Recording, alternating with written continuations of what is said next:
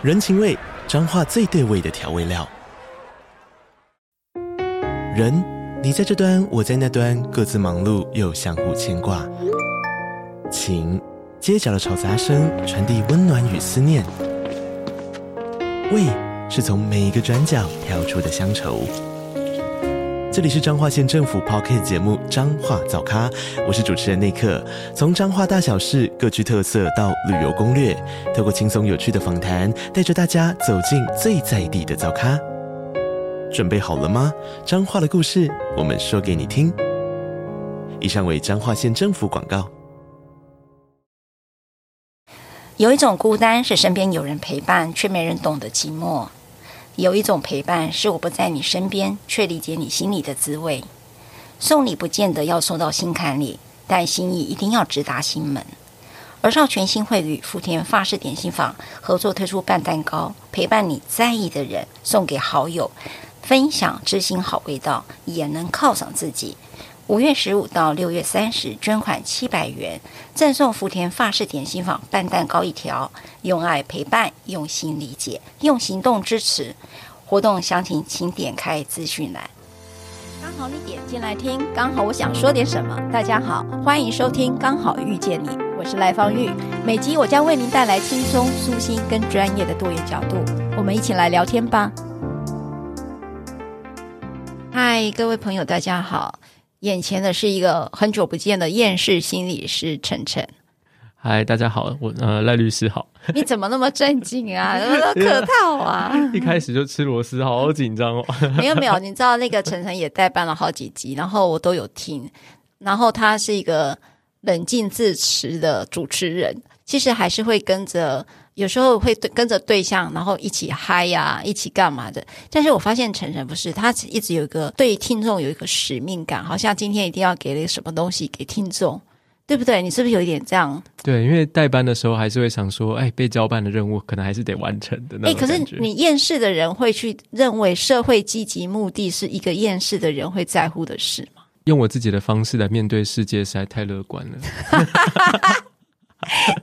所以厌世反而让你是乐观哦。我的意思是说，如果说真的要用我的方式来面对，就是我要想出我自己的一套方法的话，那实在是太积极了。大部分人觉得你该怎么做，或者别人交办给你的任务是一件最轻松，呃，不能说最轻松啦，就是单纯但是不轻松，不一定轻松的事情。嗯，嗯，嗯。所以有时候会觉得，不是有一个词汇叫做“安静辞职”吗？对，就是你就照着做嘛。哦，然后那这是厌世的态度吗？我觉得安静辞职这个态度很不错，我很喜欢。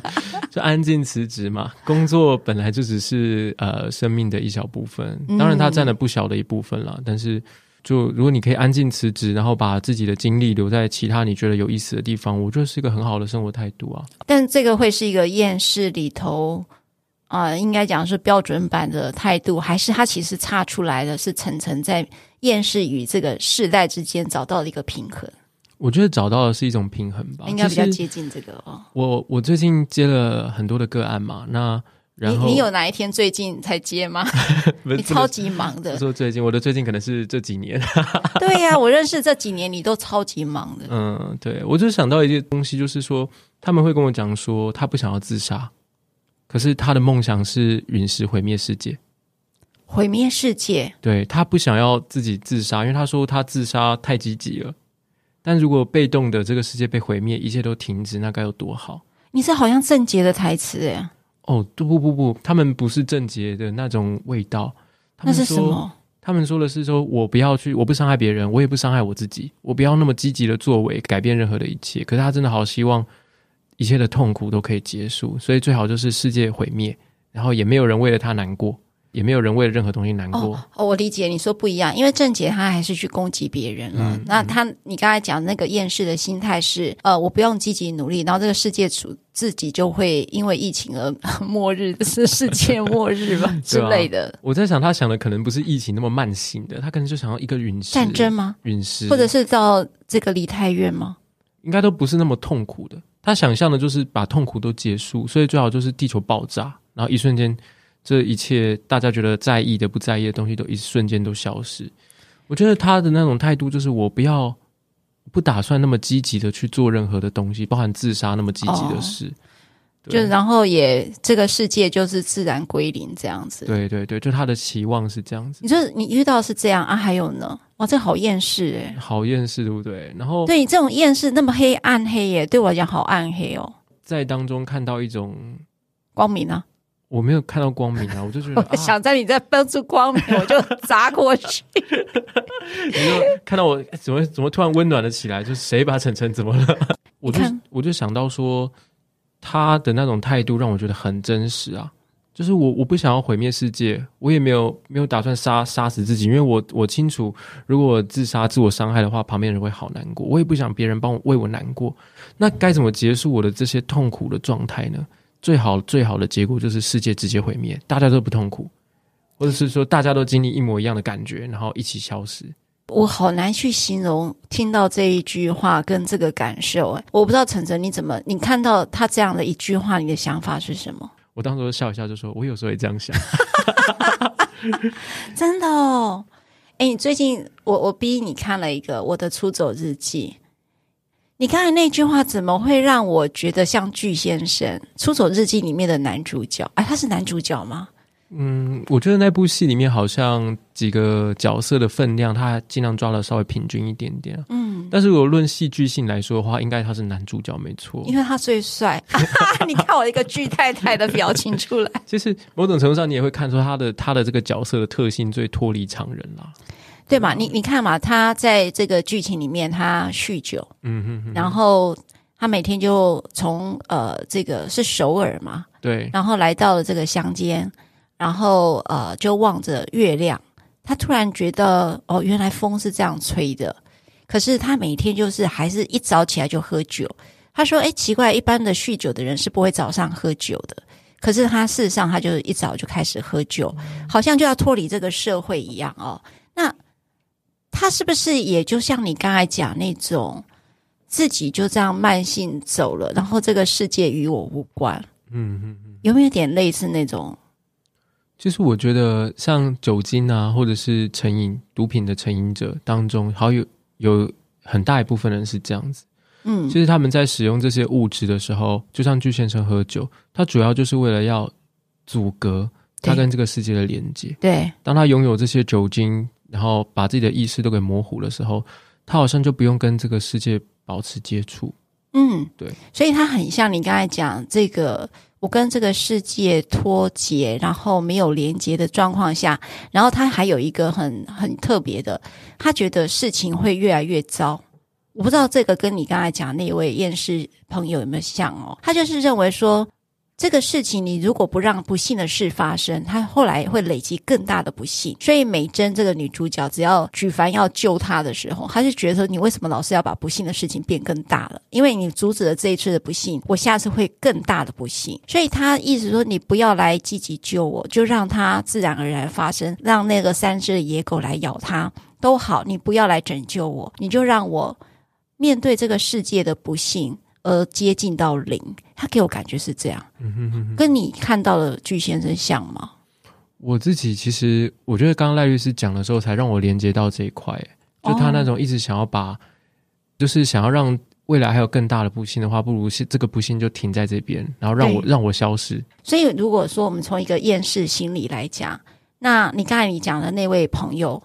也就是说我，我我想要跟这个，就是我不要用积极的自杀。你看嘛，巨先生，我也不自自杀，我就喝酒嘛。嗯、他等着有一天酒精中毒嘛。嗯哼，他知道会酒精中毒，事实上他最后也是酒精中毒。如果大家有看剧的话，那可是他没有要阻止这件事发生，然后他就让他发生，然后他也不希望美珍再救他。可是实际上，最后他还是被救赎了。这个有剧透吗？我知道你还没看完。其实我常在讲一件事情，就是当我们遇到那种很厌世的朋友，然后他一直在你的面前告诉你说：“我真的，我真的不行了，我真的要走。”亲爱的，我告诉你，如果这是你孩子，你怎么办？我因为我自己没有小孩了，我不敢说我能够理解到爸爸。好吧，那如果是你的老公是这样怎么办？我在想的可能不会是怎么办。啊、我在想的是。如果我是另外一半，或我的孩子是这样，如果是朋友哈，我觉得说，那你家的事哈，对吧？哈，就是你放弃你自己，我对我来讲就放弃嘛。可是如果是跟你有关系的人是这样的厌世，我会很大的无力感啊。我想这个无力感是从他、从对方，然后到我们都是经历了一样的感受。某种程度上，在这个死亡，在这个厌世的感觉面前，你不觉得我们更靠近吗？就是我们得到了同样的感觉。嗯。我常在想一件事情：想要死掉的人，不是真的想要死掉，他们只是不想要活了。你讲的我起鸡皮疙瘩，不想活了，那怎么办呢？所以，其实很多时候我们害怕一个人死，可是我觉得那些想死的人更害怕的是活着也没有意义跟希望。那我怎么办呢？就是我们是他关系的人时候怎么办呢？你看我一直不断发问怎么办呢？当你在说怎么办的时候，你好像在问说我们能为他做点什么？是的，但是我倒会想说，当你的爱的人选择想要离开的时候，你能为自己做点什么？就是为他做什么？就是我能为我自己做什么？对，所以你的连结是这样子，对对吗？是。所以我在想说，就像曾经有一个朋友，或是其实也有我的学生这样子说过，说他们真的想想要走，想要离开。意思是他们想要自杀，那我就跟他们讲说：“我说，呃，我的训练教会我很多办法把你留下来，但是我的心里面又抗拒这个想法。为什么？我说，我告诉他说，如果你真的要走的话，我会接受你的选择，可是我只能用我的心告诉你说，我会非常非常难过，我会想念你，我会难过你，然后我会想，如果你留下来的话，我们是不是可能有很多的创造？”嗯，我们是不是有机会去拥有一些不一样的生活？我我喜欢你这句，因为我听到了一个同理哦，就是你对于一个很难活下去的人，你并没有做任何评价，你只是接纳他的做法，然后你只是说了。可是如果是这样，不是可是，这个可是我觉得是多余的。可是两个字就加了评价，是你只是表达了你你跟他的关系里你会是什么样子。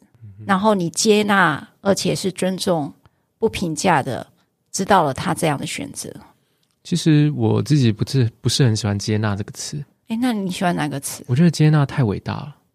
接纳好像说我放下，不不不，我常觉得我们是不得不接受。哦，我又能怎么样呢？你也不能怎么样。你要走，我也不能怎么样。那你为什么不想挽留呢？我挽留了他，我告诉他。你走的话，我会很难过。这就是我能够做的挽留。我告诉他，我在他的离开当中，我可能经历什么。所以我想要告诉他的事情，就是说我留你，我告诉你我的感觉，这是为了我而做的，这不是为了你而做的。哦，所以你想要挽留他是为了你自己，但是你也不是为了要帮助他什么，你也不是要接纳他什么。你只是表达了我这个时候我的感觉是什么，嗯哼，所以没有一个为他而做的事情发生，对，所以跟我刚才一直发问为什么这件事情就是一样的，就是你没有要问为什么，嗯哼，或者该怎么做这件事。对，我想要说的事情就是，面对他们的离开，我常在想的事情是我能为我自己做点什么。应该说，我要怎么做我会不留遗憾？如果是和他吃一顿饭。如果是在他死之前，他愿意告诉我他的某个秘密，我觉得我们不要把焦点放在他生或是死，嗯，更多的焦点放在我如何在我跟他，如果我们就留下剩下这几天的时间，我可以跟他相处，那我想要为我创造什么样的经验？我知道晨晨你是学阿德勒，那我也好奇，阿德勒在讲社会意识的时候提到一个关怀社会，那在这里头的连结又怎么去去说这个？你你在如果遇到一个。很难活下去的人，那么你再想到的是，我该怎么样在剩下这几个小时或者几天之内，我可以跟他创造什么样的一个生活？那如果从关怀社会意识里面，从阿德勒的角度来看，会怎么说呢？助人为快乐之本啊，他会因为帮助我快乐起来。你好笑，这个你是要让一个为什么而活人找到活的目目的了吗？哦，你去看那些戏啊，就是那些本来想要死亡的人，他们最后不都因为哎突然跟某一个人产生了连结，然后他的最后找到的意义，往往不是在他自己本局限于他自己本身的意义，而是跟某一个人连接之后产生的一种生活的状态啊。我觉得我跟你讲，方程程有个好笑的，就是你永远不知道他下一句会接你什么。你们没有想过，他在创造一个不知道为什么而活人的目的，就是说让成人快乐几天几个小时吧？对啊，这也是你活着的目的。天呐，就过了那个之后，他也许就有不同的选择。所以你刚才讲的那个厌世的那位朋友讲说他轻生，我当然就会投射到《出走日记》里面的曲先生，因为我觉得他就是一个很，他觉得世界只会越来越糟。嗯哼，我可以理解吗？厌世的心态里面。如果我把它抽离那个元素，是不是都有类似这样？觉得这世界只会越来越糟吗？我觉得，觉得世界只会越来越糟，可能不一定是每一个厌世的人都这样想。可是，我觉得厌世的心情比较像是说，我意识到有一些东西，我好像无法改变，好像有些事无法改变。你看我的出走日记，他为什么？你知道那个女主角，她不是跟组了一个社团叫出走日记嘛？嗯、出走两个字是好听的，但实际上就叫改变嘛。他想要脱困，脱离他现在原有的样子。我我这样理解，跟你的理解是一样的吗？就是我不是很确定诶。那那你怎么理解他？你也不用玩。我觉得本来出走日记大家各自有解读。你看那个三个人解读出来都不一样啊。嗯，像我的话就会觉得是放弃抵抗。我我的解释是改变呐。啊、哦，你是放弃抵抗啊？我我举例啦，我你可以用你的例子来举。我举我我自己看到为什么我认为出走的意思是改变。他因为他三个人。各自有一个被呃困境困住了哈，嗯、我就讲美珍女主角好了，她就是她住在乡下，然后到了首尔，然后人际关系不好，然后又被长官给霸凌，然后第三个是她明明有很好的这个才能，却是一直被打压，然后弄得她呃好像没有任何的自信。然后她的前男友又骗了她的钱，然后让她一团糟。我觉得美珍就是明明有很好的能力，有很好的外在条件，但是就只是因为她住在乡下，不是首尔人，然后就被边缘化，就是等于职场上的边缘人。那我觉得美珍呢，在这里头，她找到了一个，她觉得她她没有办法脱困，所以她就跟具先生说：“你崇拜我吧。”哦，这句话觉得很屌哎，嗯、就是。他把那个我的价值这件事，透过谈恋爱这件事，谈恋爱他又更精准的讲，我就觉得编剧厉害。对，你崇拜我吧，你崇拜我，我就整个爆棚，你知道吗？嗯，对不对？你从敬意拿理想化，不管你用心理学的什么说法里面，我就觉得我一切的问题都不存在了。所以那时候，我觉得在美珍的出走日记里面，是找到一个自自信。所以他到最后是好，不要我又又爆爆雷。他他总之他找到一个呃，可以知道有一个人正在崇拜他，因为那个巨仙讲我就是这样崇拜你的，然后他就开始光彩起来。他的穿着打扮呃，本来都是穿那种很很土的这个鞋子跟衣服，到后面他穿靴子了耶。所以他透过了这样的崇拜，找到了他的出走日记。所以我觉得《出走日记》对他而言是改变的。嗯，但在我看来的话，他其实是放弃了一些一些他原本在坚持的一些。我想讲一个很抽象的概念。好，我我会把它具体化，思考一下怎么样把它讲的具体。为什么说他放弃抵抗？我觉得因为他是本来在心中有很多很多的挣扎，嗯，有很多的假装。因为他们的这个出走的这个社团，他们的三个原则是。不要假装幸福哦，也不要假装不幸哦，然后诚实以对，对耶。然后他们在解释这个原则的时候，有一个要加入的人说：“诚实以对，这压力好大，让我很紧张。”嗯，然后美珍就讲说：“你只要在心里面诚实就好。”哦，所以外面怎么演不管，可是我们在心里面很清楚自己想要的是什么。我喜欢这个，我不喜欢这个。我现在跟你笑，不代表我内外不一致，因为我心中知道我现在需要笑，我就笑一笑。哦，对，所以完全放弃去挣扎和抵抗自己的喜欢或不喜欢。嗯，对，所以这是他的出走。对我来看啦，在我来看，那是一种出走。哎，好妙哦！嗯，你看哦，我我听到你这个解读，我就会想到说，那美珍，我我觉得他的美珍的出走的第一步是面对真实自己。嗯哼哼哼，也就是说，呃，怎么样面对真实自己？也就是说。我其实知道我现在状况很糟。他真实到什么？他真实到说，她要她前男友绝对不要还钱，嗯、她 说至少我所有的不幸有一个诅咒的对象。没错，没错，没错。我觉得他真实到这里来，就是说我可以诅咒这个。呃，总而言之，我所有的不幸都是那个人欠我钱没有还我钱，都是那个前男友，所以我不要那个前男友来还我钱，也不需要他来跟我道歉。所以每次巨先生就问他说：“哦，那个人是谁？哦，在哪里？你是不是还喜欢他？不然我要去找他，你为什么不让我解决？”后来美珍就直接告诉他，其实不是，是因为我需要有一个不幸的对象。嗯哼，我太喜欢这一段了，对不对？有一本名著叫做《巫婆一定得死》。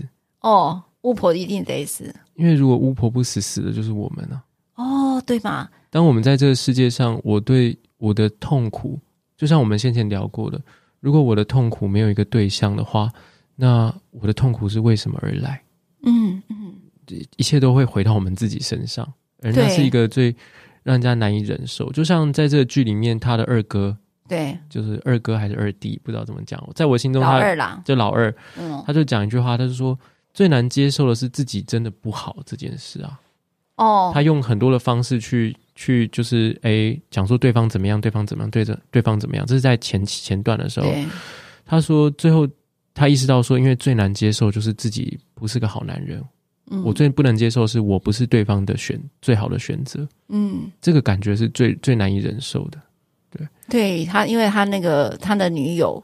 后来变前女友，他选择另外一个，但是这个老二也很可爱。你看，我们最近要要开始讲老二了，是吧？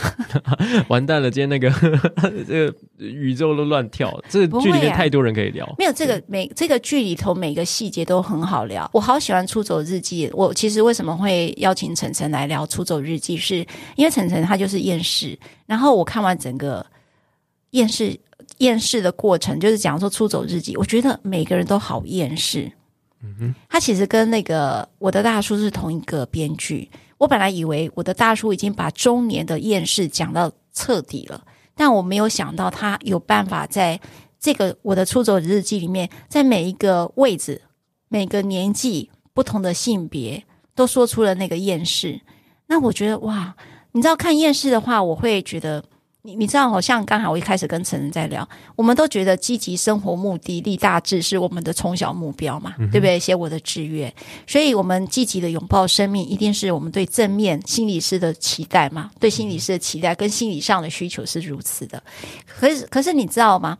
所以你会知道，我以前看的片一定看励志片啊，哦，对吧？你职业倦怠的时候一定要看励志片啊，嗯、如何从呃这个。麻雀变凤凰啊！你透过婚姻也可以励志啊！那我完蛋，我从小最讨厌，真的哦。我看完励志片的时候，我心中就会很直觉有一个想法说，哪有那么简单？所以你没有正风喜那个年代，就是你那个汪洋中的汪洋中的一条，你还讲出来你是跟我同年代？我要跟大家宣传，因为正风喜先生的书展啊，每一年会在呃台北的北中南、台湾北中南都有一都有那个书展，然后他们那里面书展会有一百家以上的出版社去参与。然后呢，每一本书都是五折的，因为 都是你到底要干嘛？你想干嘛？突然工商一下，因为那个是因为我为什么会知道正风喜？不是我是那个年代，我也没有看过汪洋中的一条船这个、oh. 这个书。可是就是因为我我很爱看书嘛，然后我都会趁五折的时候去把自己一年想买的书全部买齐。天哪，那你的房子大概没什么空间了。对，就是你要在台北租一个小房子，然后还用书把它填满，然后搬家回去的时候，我我是开。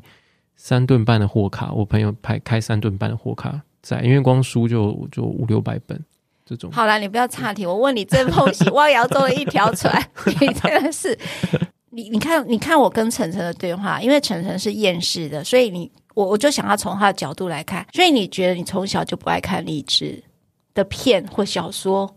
因为我不相信啊，你不相信？我，我不相信说。那样子会变好。我总是可以看得到励志的书当中说，这也运气成分太大了吧？别跟我开玩笑，哪有那么好运？怎么收获就怎么栽呀、啊？就是说，就是你要很努力，然后才会有一个果实嘛。我觉得从小到大，我们的经验就是逆水行舟啊，还有汪洋中的一条船啊，还有以前阿信有没有那个影视作品里面的阿信啊？就是那种从苦，然后到后面先苦后甘嘛，然后或者是。呃，好多的励志片都是在这里头卖片子啊，就是说励志，所以大家都很喜欢啊。嗯哼嗯哼，你不会觉得这样吗？我自己是不喜欢了。我觉得你可以跟我讲为什么不喜欢，我不懂啊。在哪里？你你本来很穷，突然变有钱。你不会觉得很爽？这就是爽片的概念嘛？你譬如说，你本来好像是那个灰姑娘，然后那两个姐姐又打扮很漂亮，就因为一个玻璃鞋，然后被王子看中了，你不会觉得这个灰姑娘的心情特别愉快吗？嗯，因为我觉得美好的事情不会发生在我身上吧？好吗？你就是巨先生，对不对？你不就巨先生嘛？就觉得这世界只会越来越崩坏，永远好的事情都不会落在你头上。因为我觉得有些时候那种励志的片子会让现实生活当中不快乐的人想到，为什么那不是我？还有、就是哦、为什么我不够 lucky？是我不够努力吗？对对，所以你是关怀社会，所以才这样厌世的。我觉得说关怀社会太伟大，我只是关怀我自己的心情。我 我我，这是一个很奇怪的感觉，就是我从小就找得到励志的片子里面不合理的地方。其实。在看很多，尤其我我长大之后，我喜欢看纪录片。嗯，你会发现纪录片很少有很美好的结局。哦，对耶，纪录片就现实嘛。对啊，现实生活当中哪一个片的很美好吗？你这个人很不浪漫呢。嗯，不是浪漫，就是我们都会像童话故事般嘛，就是会觉得他们结婚就一定快乐啊，就幸福啦。那你为什么从小就要那么接受现实？你知道现实本身让人家很难喘息的。所以你是什么原因呢？我觉得我就是无法轻易，就是我不想要随便抵抗自己的感觉吧，因为我感觉到的就不是那样。哦，你好诚实的对待自己哦。嗯，对，我感觉到的就不是一切都会好起来这种，像我从来不会跟个案讲说一切都会好起来，我只会、嗯、我只会告诉他说，一般来说这个病程大概是怎么样。所以今天假设你是一个医生，然后你的病发生了，譬如说癌症，然后你跟他讲癌症会变化成什么样，你不会跟他讲吃了什么药或化疗了之后你会变好。我会说，对，我会告诉他这会变好。我会说很多人都可以好。哦，这这件事情就是说我不会假装乐观，但我也不会装不幸。嗯，你就是出走日记那三个原则守住，然后第三个你也诚实以对，诚实以对，而且我最喜欢他讲的是最后一个但书，就是说你在心里诚实就好了，对吧？就是对啊，在心里我心中知道就好了。也就是说，我现在可能需要这个场合需要我欢乐，我欢乐，但是你也不要因为你现在明明很悲伤，你却假装欢乐，然后怪罪自己，怪罪自己，这没什么好怪罪，就接受，不然你能怎么样？哇，跟你这个厌世人很难聊，你知道吗？没有任何要积极进去的地方。对啊，烂泥扶不上墙。没有，就觉得你你知道哈，对那种像有些孩子，像像晨晨，你就很典型。我如果说我是这样的父母，遇到了一个躺平主义的孩子，或者说我就是打电动啊，啊、嗯，然后我为什么要跟人家比？好像我以前有遇到一个律师朋友。他很妙，他是打开我第一个厌世的一个朋友，你是我大概第二个比较指标性的，很鲜明哦。你知道，在律师圈都是过度努力的人，对不对？嗯，要国考啊，那大家都是一定要把自己逼到最绝境的状态哦，置死地而后生嘛。所以你会看到。呃，在律师圈里面，所有的孩子啊，所有年轻人，我不要不要讲，我我就是都是很认真的人。那我们都会有个训练，那个训练就是你不念，分数不会好。嗯。所以这个我们会累积一个生命经验，就是你一定要下苦功嘛。这个就是励志片啊，对吧？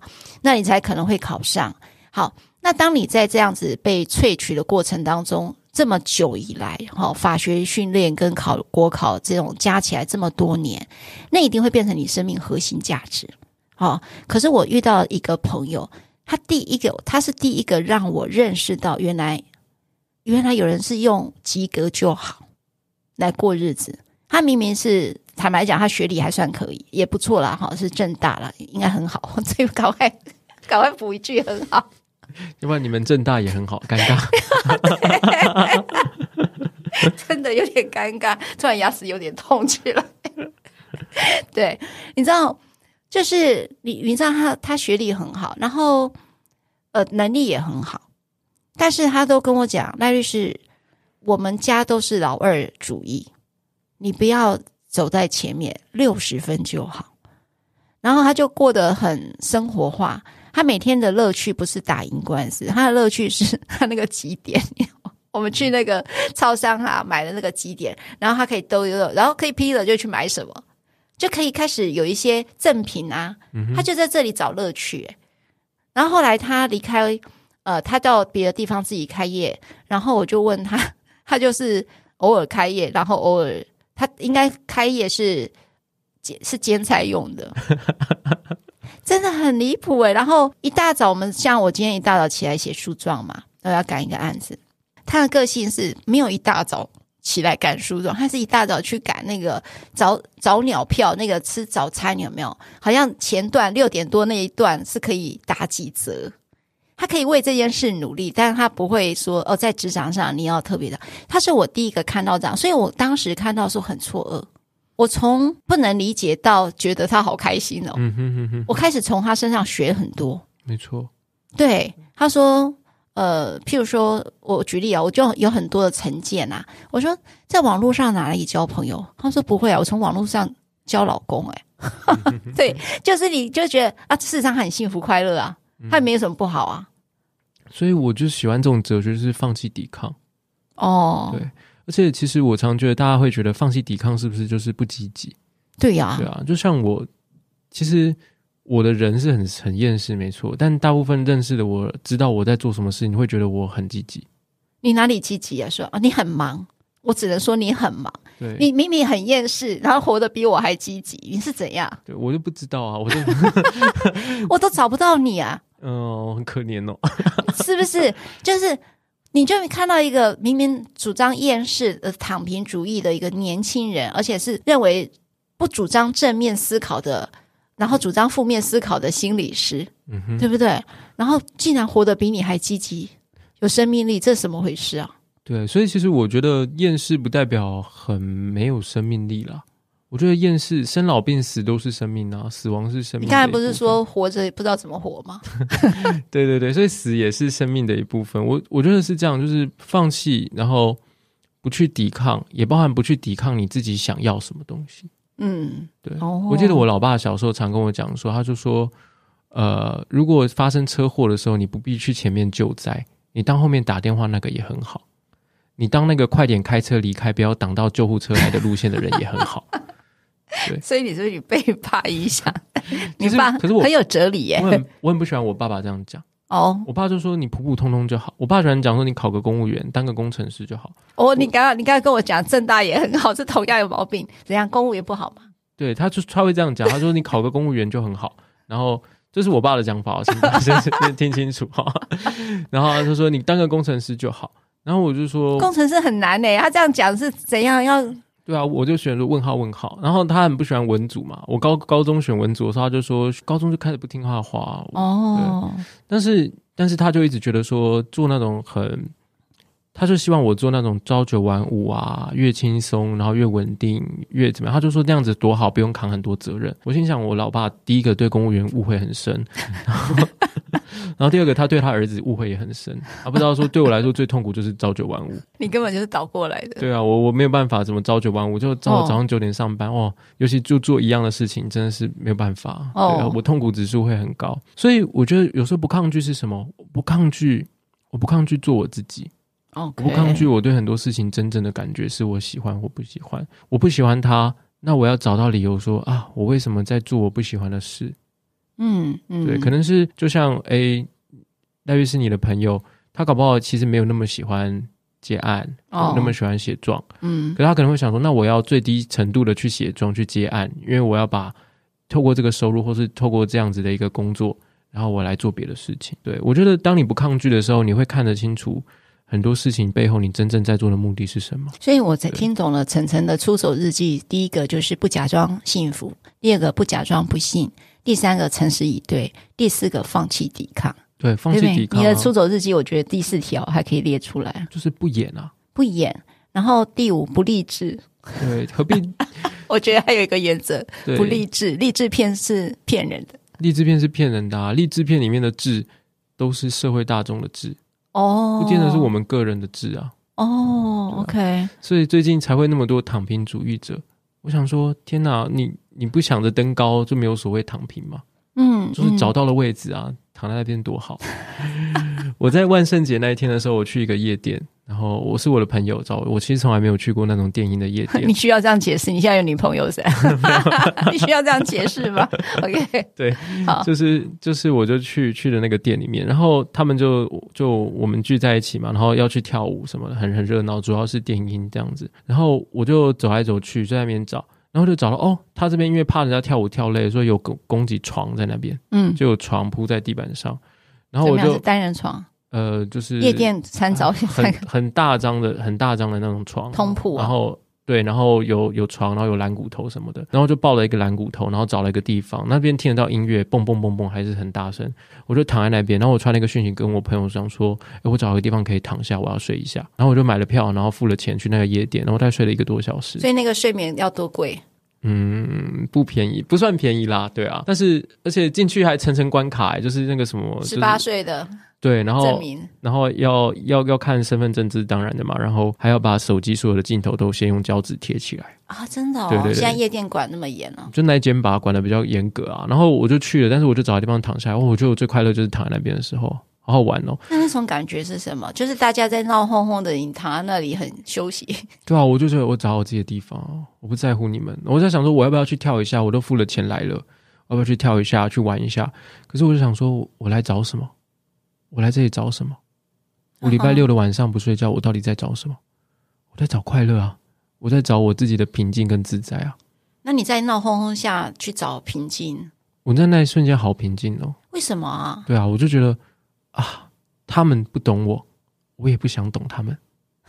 你好怪胎，跑到夜店去找到一个找到别人不找到别人不认识我，我也不认识他们，啊、我也不需要他理我，我也不用理他们的地方。对，然后后来我就我还是走进舞池，可是因为我不会跳舞，对我不是那种会蹦蹦跳跳，而且还是很想问你到底花了多少钱，就是干了这种蠢事。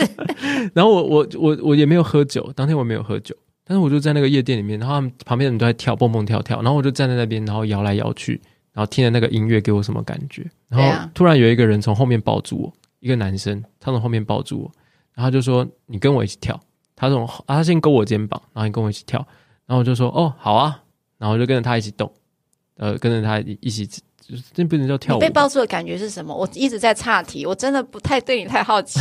等一下嘛，拜托，到底他抱住你，你的感觉是怎样？我就说，一开始觉得你被追求吗？我没有解释成被追求，欸，诶，那是什么？你被一个陌生人拥抱，不是吗？他是陌生人吗？他是陌生人，对吗？对，被一个陌生人拥抱，而同性嘛，同性同性，对啊，那种感觉是什么？我就觉得，哦，好啊。我当时我没有想太多，我就是听着音乐想说，那今天晚上要发生哪些事情呢？然后当然我心中有一个词，说有一些可以接受，不能接受。我我心中有这个尺，可是我觉得他抱我，哦，可以接受。然后他就说，他就说是这个节奏，他就带他抱着我，然后他在他在跳，然后说是个是这个节奏。我说哦，好像是。诶，这是什么感觉？我还蛮好奇的。你你这样好，你让我想起一个经验。以前我在现代妇女基金会，他们有个丹宁日的活动，嗯、就是针对性侵害，然后穿牛仔裤，对，好的一个活动。那你知道那时候，我觉得那个时候之家整个折煞我，哈，竟然要我穿的很炫的那个牛仔裤跟靴子。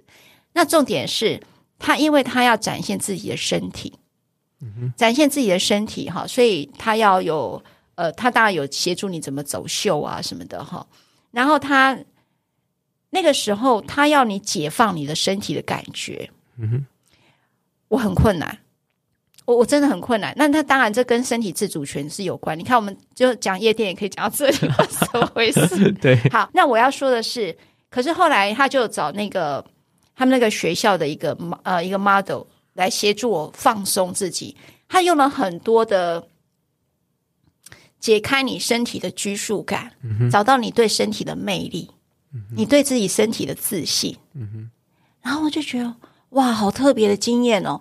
然后我才知道说，原来身体有魅力的时候是这种感觉。嗯，所以我刚才才会特别想问，因为我跟他就一起合照嘛。他譬如说，他就把你头发给撩撩一下，让你明明白你其实是有魅力的人。我我根本不认识这个这个小男生哦。好，那他只是。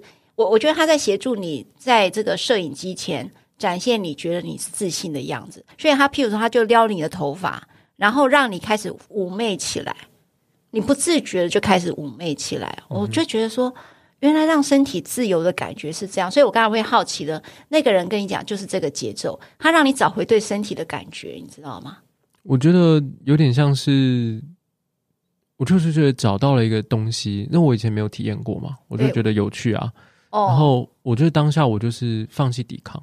因为我觉得夜店很黑，这叫放弃抵抗，你这样听起来有点像我们在讲法法律要件，进行期放弃抵抗有点像我们讲那个，但是我我意思是说，让自己的身体自由，嗯哼哼哼哼，有点那种感觉，就是我也不配合他，对你不是配合他，但是他唤起了你对身体的感觉，对对，我就接我可以接受。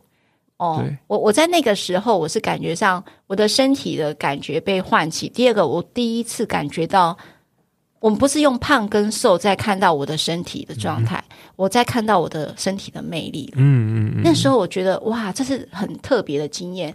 所以我，我我觉得像再回头讲我出走日记的时候，如果要在第五个设定我的日记里面，我会觉得诚实以对这件事情，它包括是怎么样看到自己。我我我知道这个是比较看见，或者是喜真正的喜欢自己。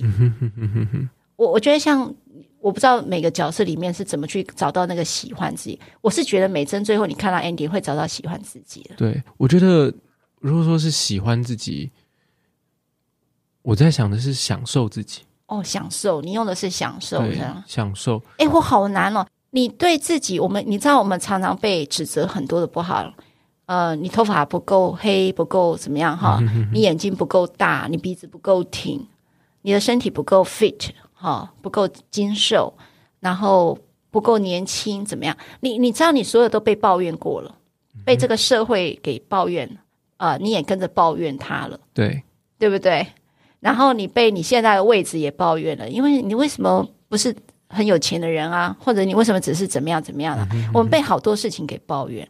那所以我说，那个厌世有时候是觉得，如果要符合这个世界的话，这种厌世讨厌这样的世界，不是刚刚好而已嘛？嗯哼，你才会开始享受自己，真正的享受自己的生命。对啊，对啊，对啊，对不对？嗯哼。哦，我觉得我们好像找到我们的出走日记，我们开始可以组一个日记，就是把恨留在外面嘛。你把把厌厌烦、讨厌、恨都留在外面。对，然后回到你自己身上的时候，你就会，我我自己啊，我会觉得一种。不是爱，也不是恨，也不是喜欢，也不是讨厌，就是、嗯、啊，这是我，我存在在这边，我心中有抗拒，然后我心中有追求，都好，嗯嗯，就就是这样，嗯，然后在夜店的你，享受着那时候的你，你也不用去管别人怎么看你，嗯、因为别人也不会来来对对你有什么指点。他说啊，你来夜店，你还不来那个啊？你这样干嘛？浪费钱？你有家有钱吗？就是天人交战，你知道吗？就是会想说，我都花钱了，我不是应该去怎样怎样怎样吗？可是我就问说，嗯，我真的喜欢那样吗？嗯，我现在躺在这边，我不开心吗？然后我就觉得很开心啊。然后后来，因为真的会有人跳累了嘛，然后就就我录本来只有我一个人躺在那里，因为我很早就去躺了。后来就是我陆陆续续旁边都躺满了人。然后你真的很好笑，就很好玩啊！就录剧旁边是躺满人，然后就开始跟旁边人讲话。哦，然后就记得有人说什么，他要辞掉所有的工作，他要去澳洲打工，他要把握他最后几年。我说哦，我已经没有最后几年，我年纪超过了。然后就反正就是类似这样很讲的话。然后我就说我是，然后我就说，他就说你是做什么？我说我是心理师。他说哦，心理师哦，好酷哦。嗯，嗯我说酷在哪里？你是不是误会了什么？我平常不会这样跟人家讲话的嘛，但是在那个夜店，我管他的。哦 我就做我自己啊！我当我然后我讲到一个段落，我不想讲，我就不讲了。哦，我对他没有责任，对，我只对自己负责。哦，好，我们的出走日记哦，其实我们找了邀请了这个厌世心理师陈晨来一起跟我们聊我们的出走日记。那我们这一集聊到这里，我们下一集会再继续聊我们的出走日记。如果你喜欢我分享的内容，欢迎订阅。想请我喝杯咖啡，欢迎打赏。我们会全数捐给儿少全新会。如果你想要更了解儿少全新会，在每集详细内容都会有介绍。大家下次刚好遇见时，我们再来聊天喽，拜拜。